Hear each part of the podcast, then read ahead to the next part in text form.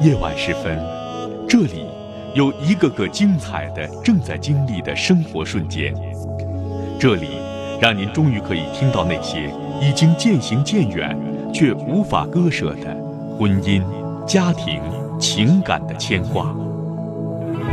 来这里讲述你的烦心事，聆听城市夜晚最真诚的声音。陈峰和你一起聆听心事。倾听感动，陈峰主播，心事了无痕。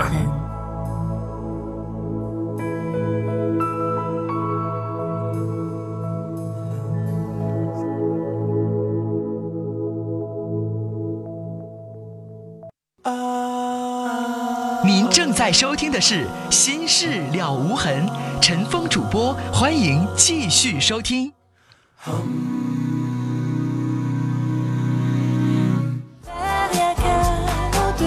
好，听众朋友，这里是《心事了无痕》节目，欢迎您继续收听，我是主持人陈峰。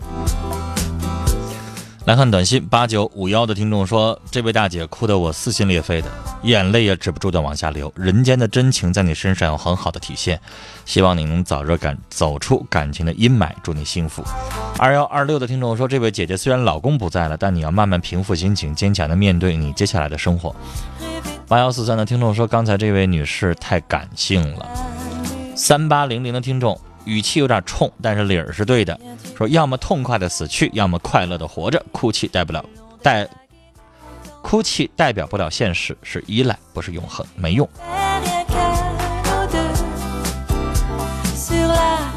四九零四听众，我看了半天您的短信，我不知道你要说什么。他说从初一到高三同班同学甲乙甲啊甲乙丙，高二。甲丙吵架，甲不让乙和丙说话，乙难受，乙和丁成了朋友。您觉得这结果怎么样呢？我不明白你，你问我这结果啥意思？那甲太狭隘，他跟人丙不好，就不让乙跟人家好。那确实最后逼着乙也不理他们了，找另外一个朋友做朋友，这不也没什么？这很正常的事儿。您让我说什么呢？我评论什么呢？这要跟你没有关系，那跟咱也没有关系，你不用去管。那个甲做人有点太自私。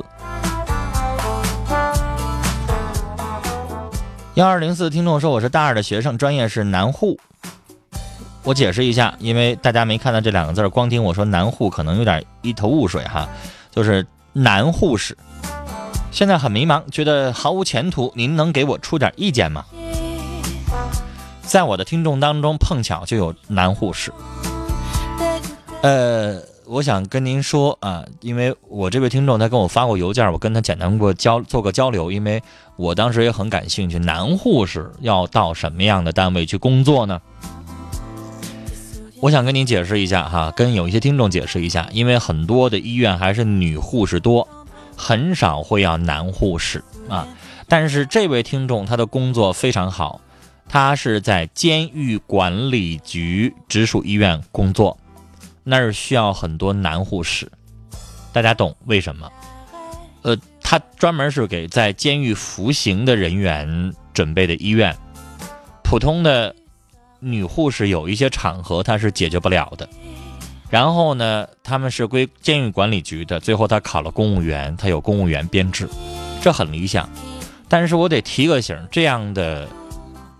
医院毕竟比较少，比较专业。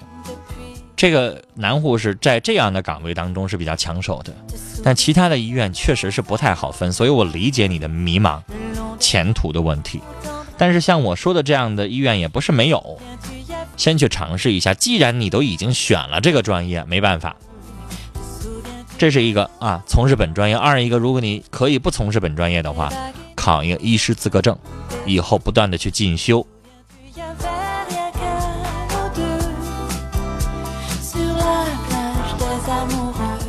二幺二六的听众说：“我是小猴子，我要和我的他结婚了，很幸福，希愿天下所有人终成眷属。”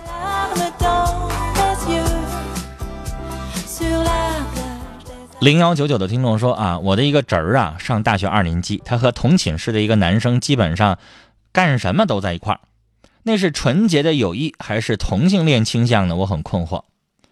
您刚才给我发个短信，就是这个情况哈。我想跟您说，这个稍微复杂一点，它没有普通规律啊。您要根据其具体情况具体看。举个例子，两个女生如果特别特别好的话，可能手拉个手啊，有些肢体接触，那你不能由此判断就是同性恋。但如果两个男生成天腻在一块儿，经常有一些肢体接触，拉个手啊，摸一下啊，那完了。所以你要仔细观察，因为有的时候两个好朋友、好哥们儿成天啊干什么事儿都在一块儿，这正常。那你看他们两个人有没有一些肢体接触？我刚才已经回答一位听友发的短信的问题了，什么样才能称为同性恋者呢？两个人光好没问题，勾肩搭背没问题。有的时候大学寝室当中的男生相互闹一闹啊。有一些肢体接触啊，那是闹啊，开玩笑啊，也没什么。而且有的时候，我想告诉您，如果从学术概念上来分类的话，其实挺挺多的细的分类。简单说两句吧，可能对于有些听众不知道怎么样去界定的，可能有点帮助啊。从心理上来说，分同性恋有同性恋性行为。和真正的同性性取向有一些特殊场合，举个例子啊，我希望提到这一部分人的时候不要怪我。举个例子，呃，你现在在一个特殊的一个地方，两年的时间你见不到女人，那那有的时候它会发生一些同性之间的性行为。这个从从这个心理精神的这个关于性取向界定上面说，这样的情况不能称为同性性取向，因为它是由特殊环境导致的，它的生理上的需要要求它有的时候进行一些适当的宣泄，但是它是跟同性之间发生的，过了那个环境有正常的异性的时候，他就不会再碰同性，那这种情况它不叫同性恋。也不叫同性性取向，它只是同性性行为是在某些特殊环境和场合发生的。那什么叫同性性取向呢？您去买一本相关的心理学的书，或者上网上查一下，都会有这样的相关的说法。同性性取向指的是他打心里往外的喜欢的是同性，他排斥异性。所谓的排斥异性是在性。方面，他排斥异性，不愿意和异性发生性关系，愿意和同性发生性关系，有这样的性冲动，有这样的性幻想，甚至已经有过这样的性行为，并能够得到满足感。这种情况下，可以界定为叫同性性取向。那有的听众会问，那他既对同性又对异性都感兴趣，那叫双性恋的性取向？给大家简单的补这个。补上一点点的知识哈。来，三九九四的听众的短信说：“我想对我的敏说一声，我要永远的等你，希望我们能够在一起，永远的爱你。”署名叫小南。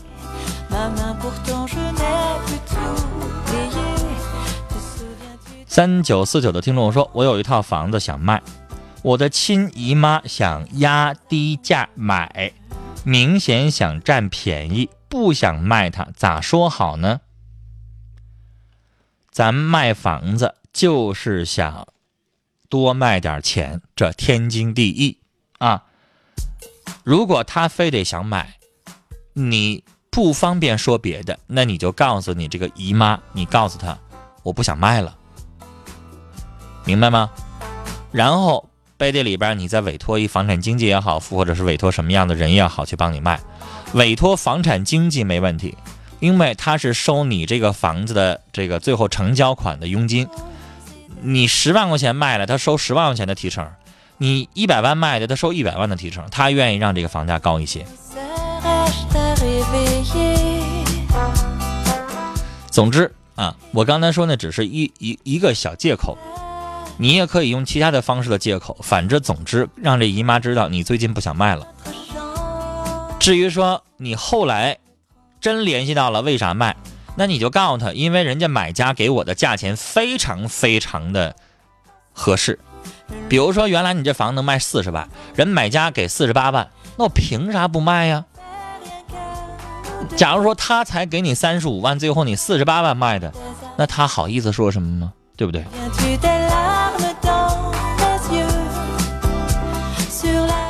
三九六三的听众说，我大三跟男朋友吵架，因为学习上的小事，我每次吵架都是我先找他，这次我找他三次，他都不理我，我受不了了。他没有其他女生，就是从来不主动，也不认错，我该怎么办呢？那你就给他一个礼拜、两个礼拜的时间，你让他一个人消消火，把这个火消下去了，气儿没了也就好了，不用咱一次一次的去找他，再把他惯出毛病来。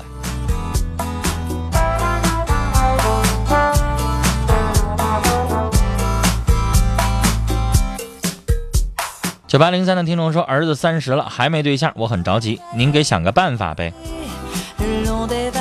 这不是您着急的事儿，我们介绍人再着急，人当事人就不想处，你给介绍十个人，一个都不看，一个都不往心里去，人就不跟你见面，你能有啥招呢？现在也流行晚婚，男的三十岁不算晚，不是着急的事儿啊，他自己真想结，他就找了。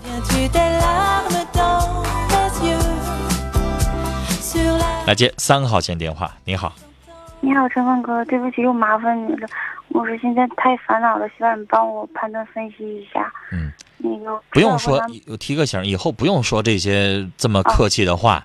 我接谁的电话都是接，我不接你的电话，我也得接别的电话。天天节目都要直播，所以我给谁我给谁处理都无所谓。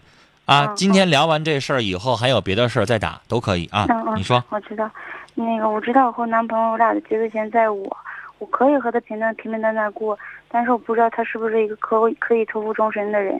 我虽然他挣的少，我也不嫌弃，但是我看着着急。我跟家里，我可跟我家借的钱给他买了车，但是他也是白天上班，有可能是有些累，然后晚上出，可能是也是累的吧。但是每次有空的时候出车也是挣二十三十的就满足了。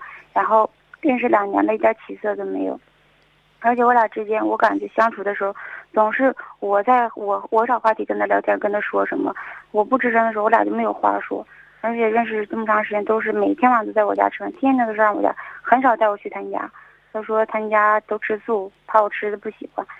但是这都我感觉是是不是借口啊？他一天挣二十三十啊？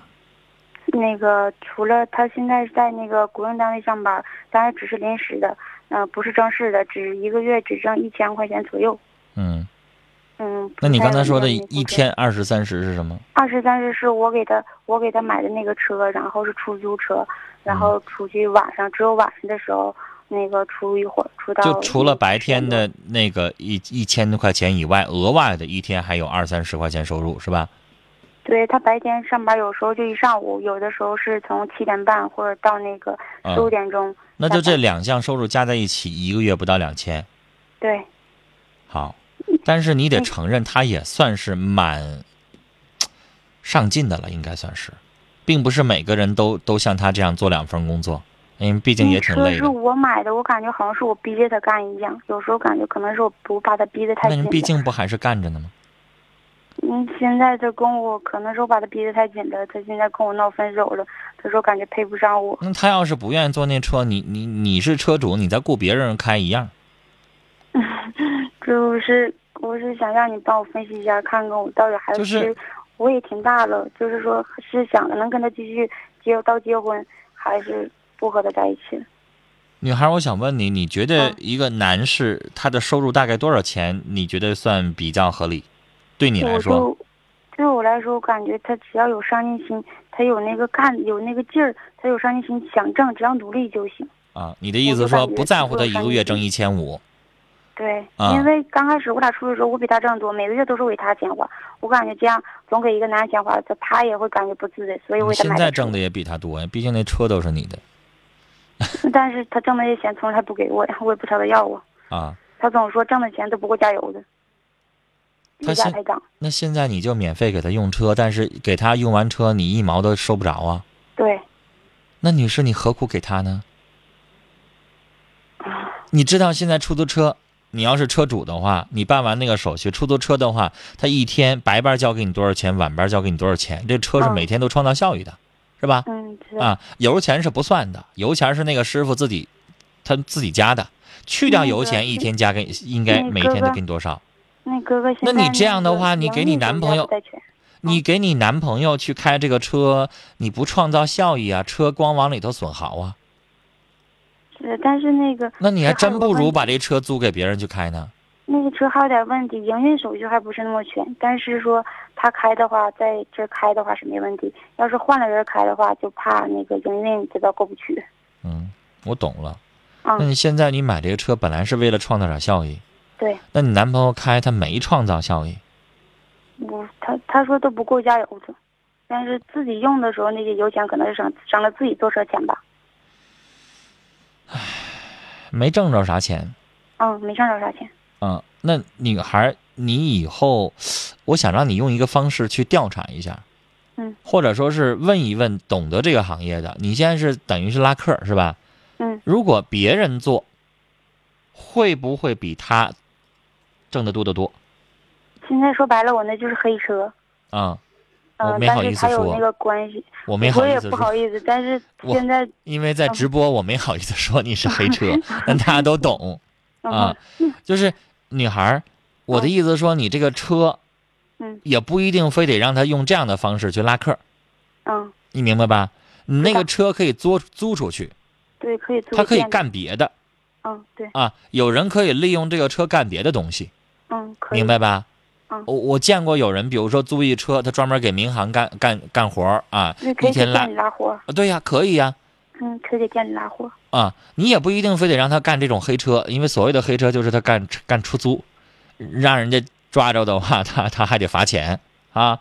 反倒不如是他做一点别的事情也可以，让这车能创造效益。我认为现在他这样的方式不太行，他呢心里边是有压力，他可能觉得你看给你开着车还没给你挣钱，啊，你等于是搭里头好几万块钱，完了还没给你挣着，他心里边也不舒服。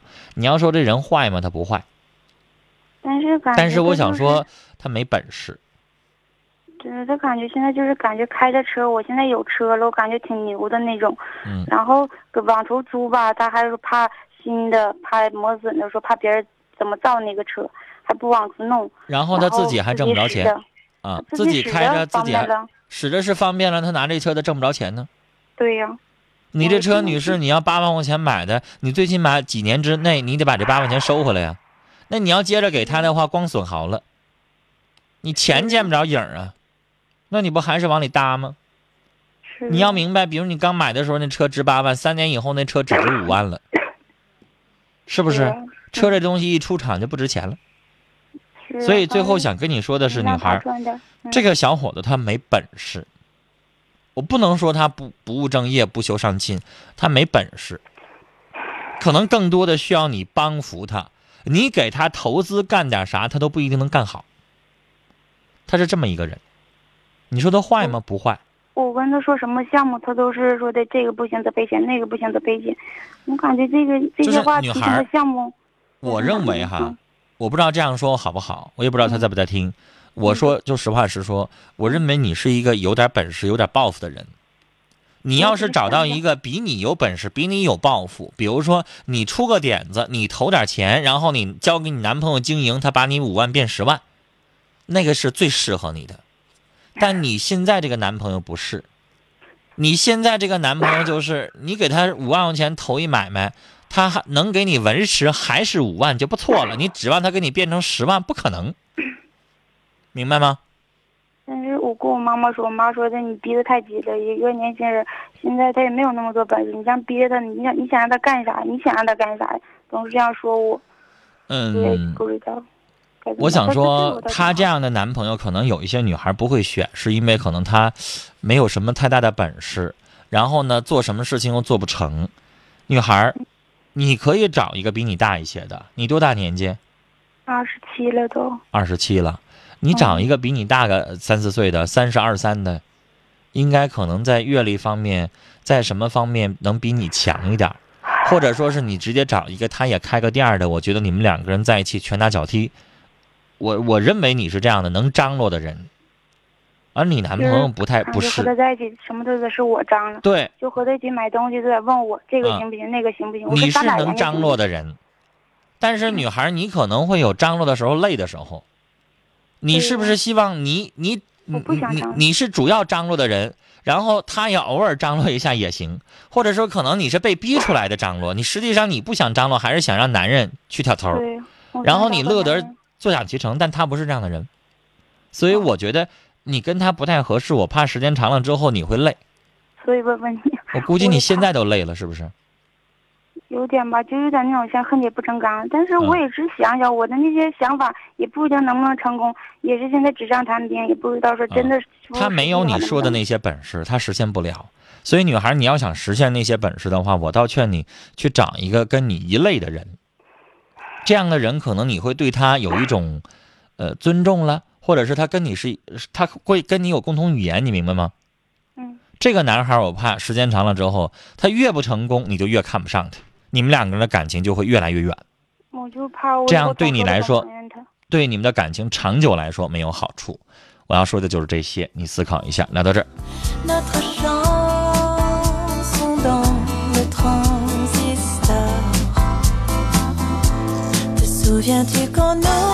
幺四零五的听众啊，又是老生常谈的问题，说上网搜了一下您的微博，看到您的照片和我想象当中的不一样，您的声音在我的印象当中应该瘦瘦的又成熟。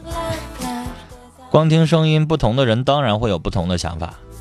陈峰就是陈峰，听我的声音，愿意想象我的样子，可以。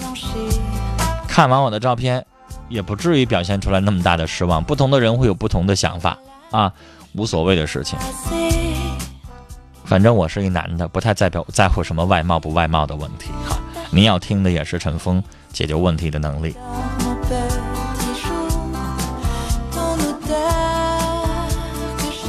九五九九的听众发了这么一条话，他说：“多多老婆，我不知道我错哪儿了，是你自私了，还是我太给力了？想对你说，我会等你回来。”叫超。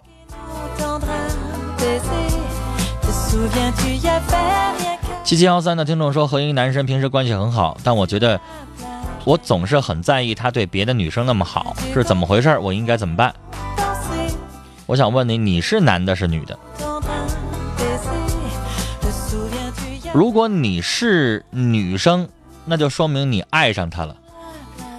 但如果你是男的，问题就麻烦点了，你也爱上他了，你在吃醋。但这个时候，可能你自己就要好好考虑考虑你的取向问题了。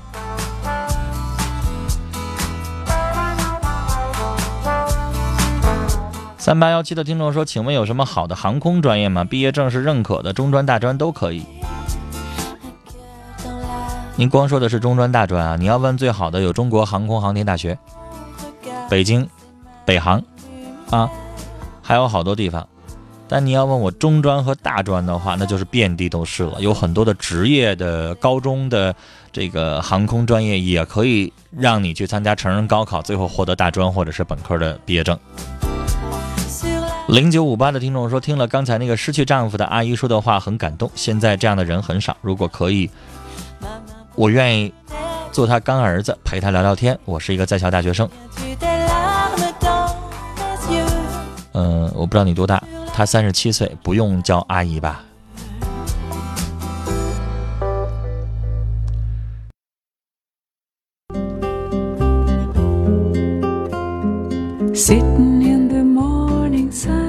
二二五九的听众。发了这么一条短信。她说我想问我跟前男友的事儿他跟我分开了四个月有一次，我一朋友跟我说，别人开玩笑说追到手就是飞来的横祸，你说他是什么意思呀？干嘛诋毁我呀？那都已经分了手了，难道你还要质问他去吗？别搭理他了。”五零三五的听众说：“我五十六岁，没劳保，家里边儿呃，这个证的名字是我女儿的女儿，房产证的名字是我的，因为两者名字不一致，没法报销包烧费。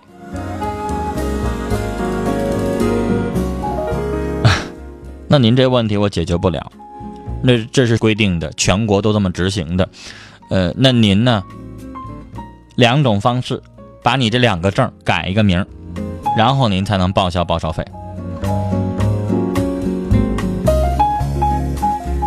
好了，时间的关系，我们今晚的节目到这里就结束了。非常感谢您的收听，祝您晚安，再会。